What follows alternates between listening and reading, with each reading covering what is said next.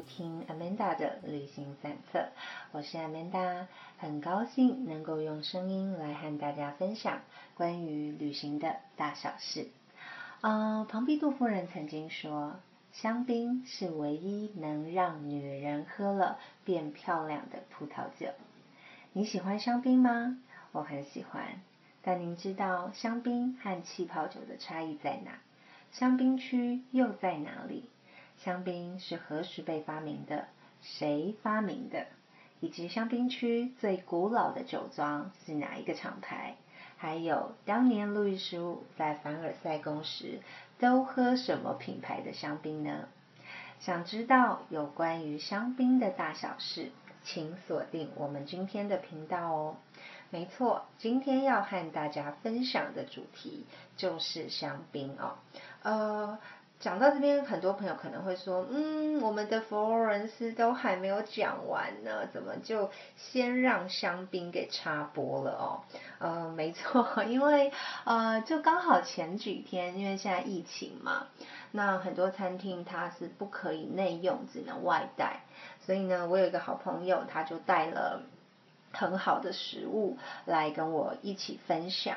那有品味的朋友当然就不会只带美食嘛，一定会连美酒一起带哦。所以那天就带了呃一瓶很好的香槟，还有一瓶呃很好的老酒啊。那当然因为有美食美酒，所以我们在餐桌上聊天的话题就围绕着葡萄酒。那我就想说，嗯，之前在我的节目中有跟各位分享了几个关于呃葡萄酒的酒庄的故事，对，那好像香槟一直都没有跟大家分享过。那香槟其实也是一个很好的节目主题啊，因为它的嗯很多我知道很多朋友都很喜欢。那我觉得说，哎，这一集那就来跟大家分享一下香槟的大小事哦。就像刚前面提到的，很多人可能会疑惑，嗯，什么样的酒叫香槟，什么样叫气泡酒，两者之间的差别到底在哪儿啊？呃，基本上只有在法国的香槟这个区啊，香槟。香槟是在法国东北部的一个行省啊，Champagne，所以呢，只有在这个区生产的气泡酒，并且呢，它有符合呃香槟区特有的法定程序，比如说特定选用特定的葡萄品种，在传统瓶中经过二次酿造之后，它才可以被称之为香槟。其他的不可以哦。那嗯，香槟区有什么好玩的哦？其实嗯，香槟区呃，除了有香槟之外呢，在这个香槟区，其中有一个很有名的城市叫呃 harsh 嗯，英文翻 Reims，R-E-I-M-S。那这个呃兰斯大教堂呢？因为这个兰斯大教堂，所以呢这个兰斯又有了加冕之城的称号。为什么？从一呃一零二七年开始哦，法国有陆陆续续哦。二十五位的国王都是在这个兰斯大教堂进行国王的加冕仪式，包括最有名的一四二九年，圣女贞德带着查理七世来到这里进行国王仪式的加冕，所以呢，呃。周末其实很多的巴黎人、很多的比利时人或是英国人，他们都会来到这个城市游玩哦。周休二日，我去过，我后来翻一下我的照片，大概是三年前的春天，我造访过这个香槟区。那那时候我们是从巴黎。开车过去的，所以大概一个小时就可以到。对，那甚至有那个快车从巴黎过去，大概四十五分钟就可以到达这个兰斯。那刚讲这个兰斯大教堂啊，其实它的那个外观跟巴黎圣母院几乎有九成以上的相似哦。那所以呢，我那时候去的时候就觉得，哎。我怎么仿佛我不是才从巴黎离开吗？我怎么又看到了巴黎圣母院？那这个兰斯大教堂呢？它因为经历过第一次世界大战，所以呢，它有部分的建筑跟那个玻璃花窗被摧毁。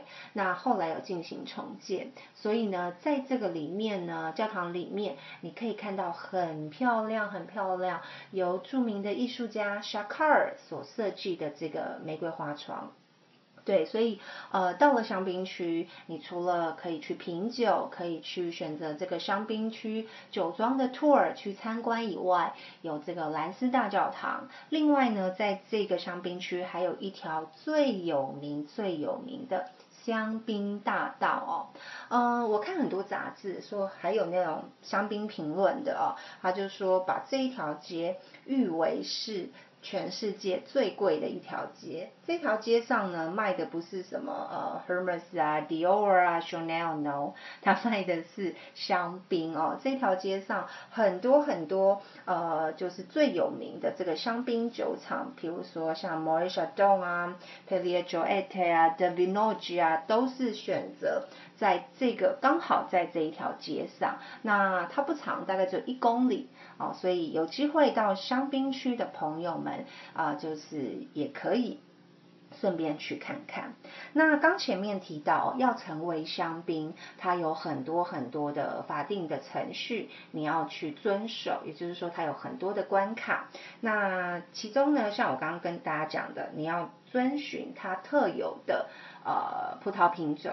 呃，在我还没有做这一集节目以前，我一直以为，呃，可以做香槟的葡萄品种是三种哦，就是我们大家很熟知的哦，Chardonnay 啊，Pinot Noir 或是那个 Pinot Meunier，我一直以为只有这三种，但因为今天要做这个香槟的特辑，所以呢，我去查了一下资料，我发现不是三种，是七种哦。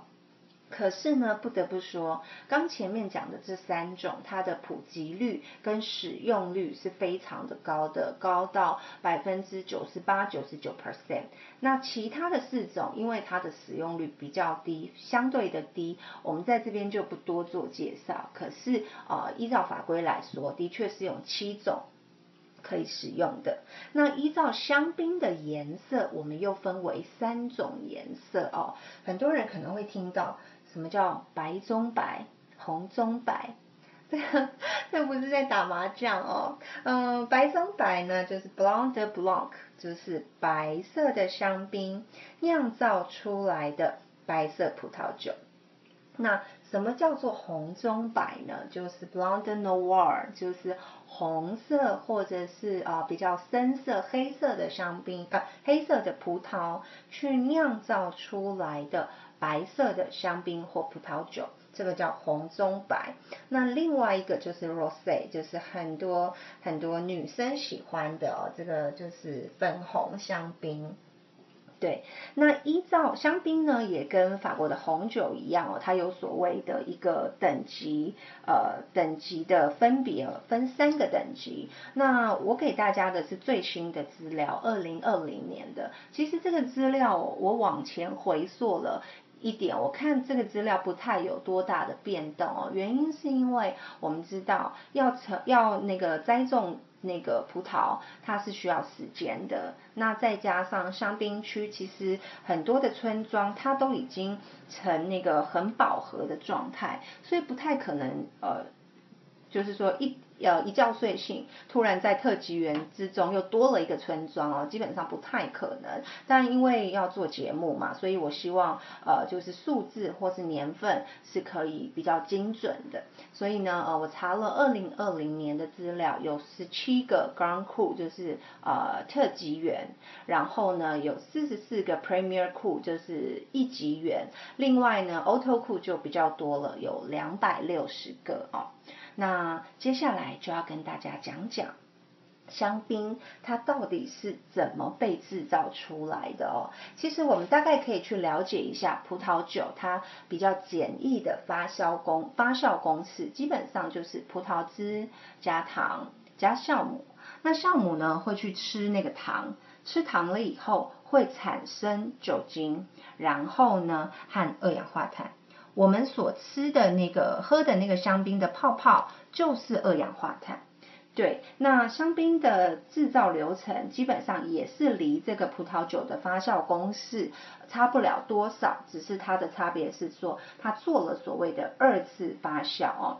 基本上呢，那个在旧世界的呃葡萄酒产区，它的采收时间大约都是从九月。可是呢，我那一年去香槟区的时候呢，呃，那个香槟区的招待我们的庄主或者是那个侍酒师，他有跟我讲说，因为现在全球暖化的太严重，天气越来越热，所以呢，基本上香槟区是八月中旬。就开始陆陆续续有做葡萄的采收，因为天气如果太热，葡萄会过熟。会过甜，再加上秋天如果下大雨的话，葡萄很容很容易就会烂掉了。所以呢，八月中旬开始，陆陆续续的酒庄就开始在采收葡萄。那刚前面提到哦，要做香槟有很多很多的法定程序，所以呢，在采收葡萄的时候，就有第一个关卡，就是你要去测那个葡萄的甜度。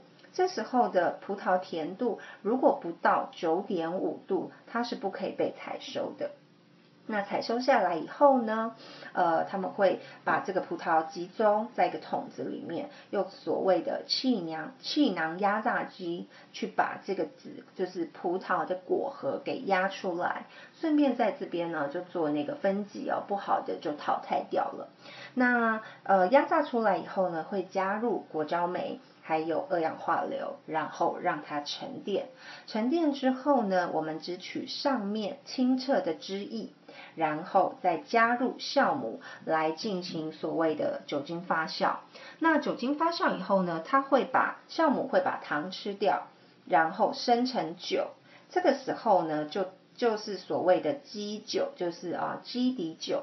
那在这里呢，又有第二个关卡了，就是你的那个基底酒。要达达到十一或是十一点五度，才可以继续下面酿造的步骤。所以在这个时候呢，如果那一年的天气好，葡萄糖分高，有可能就不用补糖。那如果它的糖度不够的时候，在这边四九四会去做一个补糖的动作。OK，然后完成酒精发酵，再来呢，我们就要做所谓的二次发酵了，也就是做香槟它最重要也最困难的这个工艺在这里哦。呃，他们把这个基底酒装到酒瓶里面以后呢，一样加进酵母，然后封瓶发酵。但是呢，呃，因为酵母，你想嘛，酵母会比较沉淀在那个酒瓶的下半部，所以呢，我们要常常呃。就是很小心的，会有那个转瓶工人去转这个酒瓶，为的是让在里面的这个酒液跟酵母，它可以达到最好的状态，就是吃糖吃的更完整。所以呢，会有所谓的转瓶的这个动作。那早期在玻璃制造的技术还没有这么成熟以前，那用的这种薄的玻璃瓶常常会有爆瓶的危险，因为里面。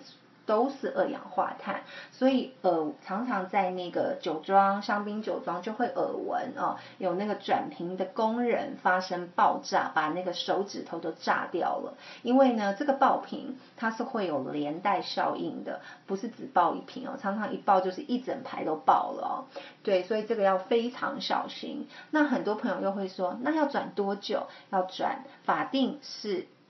程序要转八周以上，你最少要转个八周，而且呢，所以他们就很小心，转瓶工人拥有那种很仔细的技术，你怎么转，每天只转一点点，对它那个维度你要特别的小心。那早期呢，都是用所谓的人工转瓶，现在呢，我去参观的时候，呃，他们说之前就已经发明了所谓叫 A 字板。就是自动转，它就是设定好，然后每天固定时间转多少维度，那那个板子哦，一次就可以上五百瓶，所以是非常方便的哦。那早期在十九世纪之前哦，刚前面提到这个酒瓶里面，呃，你有就是放酵母，你要让它发酵嘛，发酵完以后，这个酵母会有一些渣渣。你要怎么把这个渣渣去除掉？因为你不可能给客人喝的这个香槟它是有渣渣的，所以呢，呃，在早期。他们用的是所谓的换瓶除渣法，怎么换呢？就是把这个酒瓶打开，然后呢，把这个酵母渣渣呃倒掉，倒掉以后呢，呃，这个酵母再把那个玻璃瓶呃玻璃的瓶盖给盖起来，这个就是所谓的换瓶除渣法。可是呢，这个换瓶除渣法，我们去想嘛，它有一个缺点，就是说，当你在把那个酒倒掉的时候，呃，这个渣渣倒掉的时候，你一定会把酒也倒掉了。再加上呢，早期的这个呃除渣技术其实并不是很好，还有酿酒的技术其实不是很好，所以其实它的泡泡真的就只有一点点而已，不是很多，不是像现在这样很多。所以你的等待的时间越久，也有可能就是你得到的后来装瓶的香槟，它的泡泡就几乎没有了。对，那一直到十九世纪初之后，才发明了所谓的呃转瓶除渣法。怎么转呢？他们把这个酒给冷呃。冰起来，那会有个温度，那个温度刚刚好是这个酵母渣渣结冰了，可是酒还没有结冰。然后呢，呃，因为酒瓶朝下嘛，把这个瓶盖打开，打开的时候因为会有气体，二氧化碳的气体呢，把这个酒往前冲，那个酵母渣渣的冰点就在前面，然后往前排，酵母渣渣就排出去了。这个时候又有最后一个关卡了，就是一样，我们要侍酒师会去决定我要不要补益或者是补糖哦。呃，为什么要补糖？因为以现在的呃香槟的甜度分级，在法定分级有七个甜度，有点像我们的那个手摇饮的概念哦，就是那个呃无糖啊、三分糖啊、五分糖啊、全糖等等之类的哦。所以呢，因为就酒庄每一批做出来的酒是什么样的甜度？对，那四九四就会去决定要不要补糖，再来要不要补益。呃，每个酒庄其实都有它独特的风格啊，然后四九四有它那个酿酒的技术，所以这时候他们会添加一些东西进去，来增加这个香槟独有的风味跟香气。所以呢，补糖跟补益就是在这个时候，你要要不要补？然后呢，呃，处理好以后，把这个瓶盖盖起来。那剩下的呢，你有两件事情要做，就是决定你要做年份香槟或是无年份香槟。呃，无年份香槟呢，就是这个香槟要成年十五个月以上，它就是无年份香槟。那如果是年份香槟呢，它必须要沉睡三十六个月以上，它才它才可以成为一瓶年份香槟。所以呢，依照香槟的呃制作工艺来说，其实它花的时间成本跟人工成本哦都相贵相对的比较高哦，这也是为什么香槟的价格一直居高不下的原因。OK，这个是就是香槟的简易制造流程。那很多人就会问了。到底是谁制造香槟的？它是怎么被发明出来的呢？呃，香槟呢，一样是一个美丽的意外哦。在一五三一年左右哦，法国的东南部有一个地方叫卡卡颂。那在当时呢，有一个修道院的那个修士，他在酿酒。那那一年的冬天哦，来的又快又冷。所以呢，这个酒里面的，我们都知道啊，低温会终止发酵，就是说这个酵母呢，它是一个很很那个傲娇的生物哦，就是没有糖吃不工作，没有糖吃就罢工，天气太冷不工作，天气太冷就要去睡觉。所以呢，刚前面讲哦，那一年冬天来的特别早又特别冷哦，那酵母。一觉得说哇天气太冷了，他就不工作，他就去睡觉去冬眠了。等到隔年呢，春暖花开的时候，这个酵母伸伸懒腰起床了，他发现哎酒瓶里面怎么还有糖呢？那既然有糖，他当然就继续吃喽。所以呢就进而的做了二次发酵的这个动作。那等到呃再过一段时间，当这个修士把这个瓶子给打开以后，他发现，嗯，怎么会有微微的气泡在里面？因为那个酵母吃了这个糖会产生酒精跟二氧化碳，那这二氧化碳呢就。沉浸在这个密封的酒里面，就产生了这个泡泡。只是呢，不得不说，当时十九世呃那个一五三一年左右的时候，那时候酿造出来的这个气泡酒或是香槟哦，其实。品质真的没有很好哦，泡泡只有一点点。听说呢，那个沉浮物、那个沉淀物哦很多，有渣渣，然后也许还有小虫，然后颜色也很奇怪，就是灰灰的，然后或者是那种淡淡的玫粉色。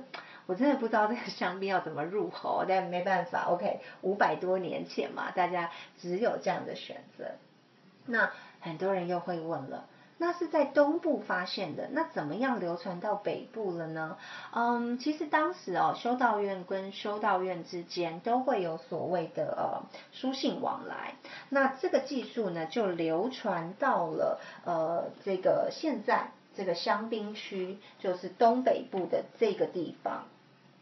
那这个地方呢，就有一个修士哦，那个本笃会的修士，这个修士呢名字叫 Don Brion。这个东布让他是干嘛的？就是在这个本笃会里面的这个酒窖做一个酒窖管理员。很多人就想，东布让，我好像听过这个名字，我好像喝过这一支酒。没错，我也喝过啊。东布让现在现在它是莫伊莎洞酒庄里面的一个呃特殊酒款，对，但是在早期。早在，因为特殊血管是我们现在嘛啊，但是在早期一六七零年年代的时候呢，东布让是一个酒教呃酒教的修士，就是修道院里面的啊修士，然后他是管理酒教的管理者，那他很倾心于就是呃钻研这个葡萄酒的酿造。当这个修道院从呃刚刚讲嘛，卡卡颂的这个修道院的这个技术。传到了北部去的时候呢，这个东布里昂呢就做了香槟的这个改造，因为在西方，在旧世界的香槟世界里面，他获得了一个很伟大的称号，叫做香槟之父。呃，我们可以想象哦，会把它称之为香槟之父。之父哦，他一定是做了很多了不起的事情哦。他做了什么呢？刚前面讲早期的香槟啊，颜色很浑浊，灰灰的，然后还有小虫，泡泡只有一点点。那东布利亚呢？它改进了，大大提升了这个制造香槟的技术，它把香槟变清澈了。另外呢？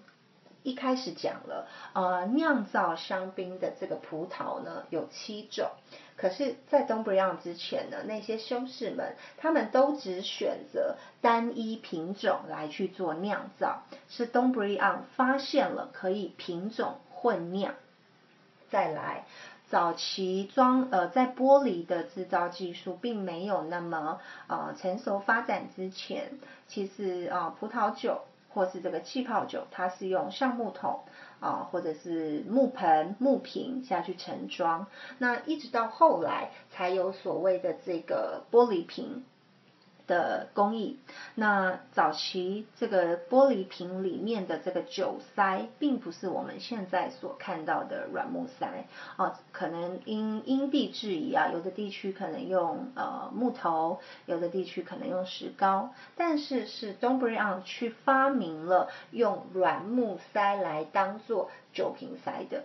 所以他做了这么多伟大的事情，他又有呃那个香槟之父的称号。那后来这个东布让所属的这个本笃会修道院修道院啊，经过了呃几百年，然后呢被这个那个 m o i s h a d o n 的家族给买下来，买下来以后呢，不仅买了这个修道院的制酒技术，还有买了这个修道院所呃使用的这个葡萄园。当初呢，其实买下这个技术是为了要酿造出的葡萄酒是给呃这个 m o i s h a d o n 的家族还有他的重要客人喝的。对，只是后来现在就变成呃这个 m o i s h a d o n 每几年或者是说每一段时间会出的这个特别款，对。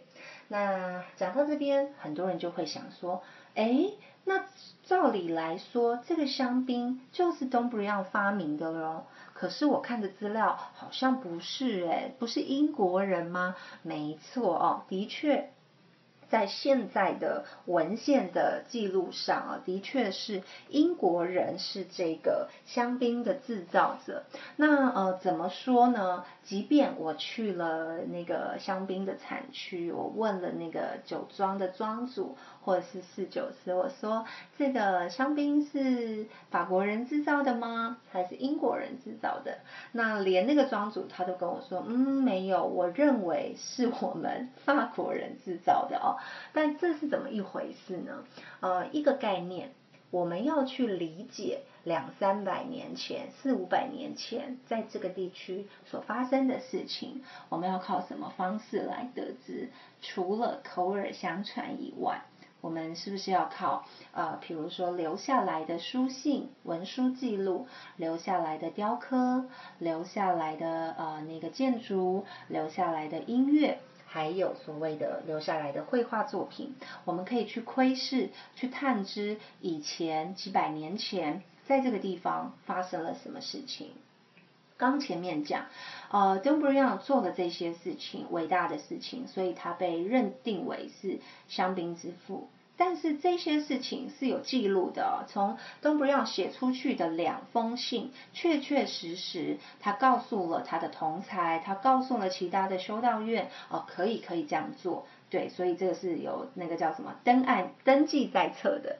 那同样的哦，当时被发现的这个两封信件呢，时间是一六七零年，可是呢，在那个英国有一个那个物理学家。他在一六六二年，也就是早 d o n b r i a n 八年，他曾经啊上传了一封文件，一封记录给英国皇家学院，里面清清楚楚的记载着香槟的酿造方式，它是那个二次发酵，另外还有加糖。就这么白纸黑字，就这么早了八年，所以呢，现在在文文献上的的确确是英国人发明了香槟。即便那个 香槟区的那一些法国人哦，他们始终都认为哦，no，香槟是法国人发明的。不过没办法啦，就是 除非以后哦，才又能够找到新的证据来证明不是英国人。但在此之前，我们就只能说。那个香槟的确是英国人发明的。那另外呢，呃，在这边要就要跟大家讲，香槟区最古老的酒庄是哪一个酒厂啊？呃，在我刚前面说了，一开始不是用那个玻璃瓶装香槟，那后来呢，因为呃那个英国人他把那个玻璃的技术制造呃稳定发展了以后呢，在一七二八年，香槟区的法规才准许这些酒庄开始使用玻璃瓶来装香槟，并且可以公开贩售。那法令。通过的一七二八年的隔年，也就是一七二九年，香槟区最古老的香槟酒庄，它就贩售了第一批的玻璃瓶装香槟。嗯，这个酒庄叫 Rena。呃，中文翻惠纳，我相信很多爱喝葡萄酒、很多爱喝香槟的朋友们一定看过他的他们家的瓶子，因为他们家的瓶子非常有辨识度哦，就是那个脖子细细一样细细的，但是它的下面是比较有弧度的，比较比较椭圆的。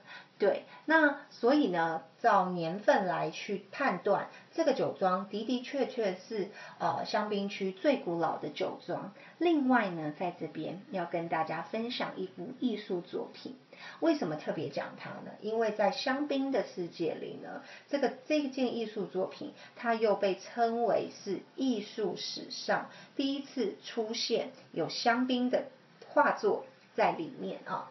那个年代，一七二九年的年代，刚好是路易十五执政的年代。我们都知道，路易十五住在凡尔赛宫。凡尔赛宫里面有将近两千个大大小小的房间。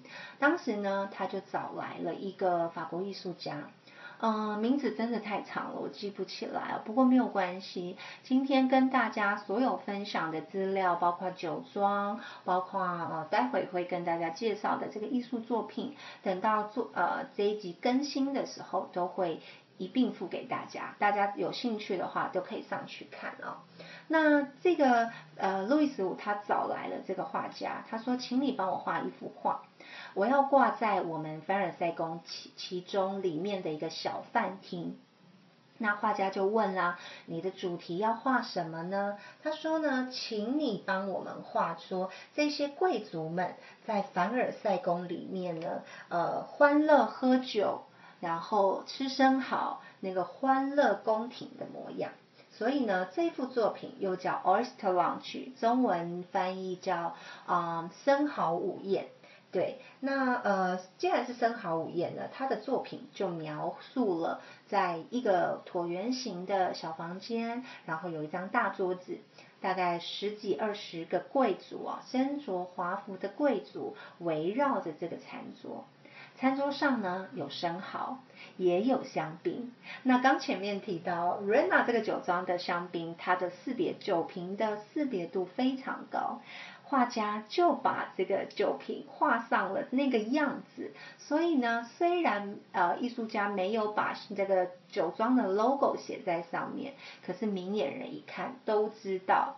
这个厂牌就是那个厂牌，对，所以很有趣哦。想当年，路易十五也是这个酒庄品牌的爱好者。那这幅作品为什么重要？因为它第一次出现了香槟。再来，再来，它透露出了一个非常重要的讯息。嗯，我们现在要喝葡萄酒，或是我们要喝香槟之前，我们要先干嘛？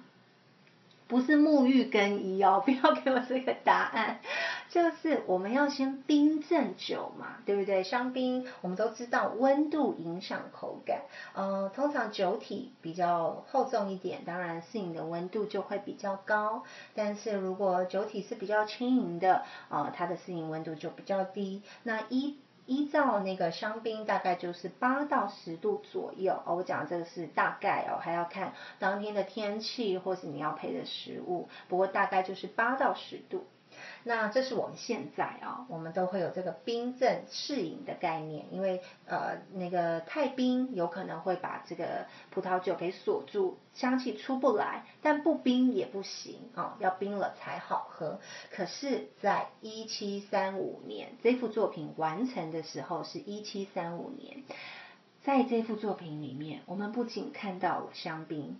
我们看到了生蚝，我们看到了餐桌上摆放了食物，但是却没有餐具，因为当时呃，即便是贵族，还是用手抓食物的。还有，它透露了一个讯息，就是在桌上呢，艺术家画上了有点像我们现在用的那种冰镇的酒桶，不过它比较大。很大的一个这种像铁呃铁盆吗，或是盆子，它里面装满了冰块，装满了冰水，还有插上几支香槟。哇，这个太令人震撼跟讶异了。我们都以为一七三五年，大概呃两三百年前啊，即便是凡尔赛宫，应该就是。呃，是挺落后的，但是 no，人家已经有那个适饮香槟的概念了哦，所以呃，从艺术品中，当然我们就可以知道很多很多的讯息。那另外呢，还要跟大家分享一个酒庄哦，我今天会跟大家分享几个酒庄哦，但是不是因为说要讲说他们的香槟有多好喝，没有没有要打广告，但是呢，呃，会讲大概都是因为呃。呃，不是大概会讲，绝大部分一定都是因为他们这个酒庄在历史上有做一定程度的定位跟贡献。好，接下来介介绍的这个酒庄呢，我自己本人也很爱。嗯，没有啦，刚刚介绍的也都很爱哦。这一瓶真的是，我相信，特别是女生一定会很喜欢它，因为它的瓶子非常的漂亮哦，叫那个 p e d i a j o e t e 它的上瓶子上面有很多很多的花，那个漂亮的花朵，所以我看过中文给它的名称好像叫巴黎之花吧。OK，Anyway，为什么讲它哦？早期。路易斯五他们喝的香槟是甜的香槟，就是那时候的风气，大家都喝甜的。那这个酒庄它是全世界第一间做了无糖香槟，就是不甜的香槟啊。事情是这样，有一个英国的那个英国的商人，他就跑来这个酒庄，在一八四六年的时候，他就跑来这个酒庄说：“你帮我做一批没有甜的香槟，我要卖回去英国。”对，所以呢，这个香槟酒厂呢 p i l i a j o e t e 他就做了全世界第一批的无糖香槟。对，这个也也蛮妙的，因为就是供需市场嘛，就是当时我不得不说哦，嗯，法国的葡萄酒。它的制造工业，或者是说分级制度，为什么会这么样的完整跟扎实？呃，跟英国人有绝对的关系，因为当时的英国人其实是葡萄酒最大最大的买主。对，那当时一八四六年，因为呃，就是英国他们需要不甜的香槟，所以这个酒庄帮他们做了就是无糖的香槟。对，那很多朋友也会问呢，香槟好不好搭餐呐？要搭什么最合适啊？我觉得其实当然啊，呃，红酒搭红肉，白酒搭白肉，这个是呃一个千不变的定律。但是我自己都常常跟我的朋友分享，就是说，嗯，我们其实因为酒是我们自己在喝，我们其实葡萄酒它有很多种可能，对，呃。固然啊，照着规律来走一定不会错，但是有的时候如果只照着规律走，好像就不会发现那么多饮酒的乐趣哦。所以我都喜欢试试看就对了。香槟我自己认为啊，它搭鹅肝甜点这个是绝对绝对没有问题哦。再来，我认为哦海鲜也肯定搭，这是毋庸置疑的。再来呢，我自己认为它搭火锅很合适。不知道为什么，就是很绝配。那如果是像呃大鸭胸啊，或者是像那个萨拉米，就是火腿，我自己的经验，我认为搭罗塞也很棒，它会让你的口中有那种很独特的单宁感。那再来呢？搭甜点是绝绝绝配了哦。我们去香槟区，它的那个有一个著名的甜点，就是手指饼干。在你参观完酒庄，或者是你在香槟区用餐的话。照这就是 ending finish 的时候，他一定会给你一个手指饼干，让你搭配香槟。所以呢，手指饼干是香槟区的特色甜点。另外呢，我在呃几个月前一个活动的场合遇到那个李阳老师，他就跟我分享啊，因为我们都知道李阳老师说呃他是那个老香槟的爱好者。那因为我们席间也讲到了香槟，讲到了酒，他就跟我分享，他说其是老香槟或是那种很老的年份香槟，搭牛排或是搭主餐哦，特别特别的合适。对，嗯，没错，香槟的的确确会带给人很呃欢愉、很那种 happy 的那种气氛。对你喜欢香槟吗？我非常喜欢，我想今天录完这一局哦，我自己那个口中的唾液一直分泌。常常有朋友说，呃，听完我的节目呢，肚子都会很饿，要去吃东西。那我想这一集听完呢，包括我自己等一下哦，等下录完我也要去开一个香槟来喝喝了哦。OK，那这一集就是我帮大家准备的香槟特辑，不晓得大家喜欢吗？OK，那就希望你们会喜欢我帮你们准备的节目，我们下次再见喽，拜拜。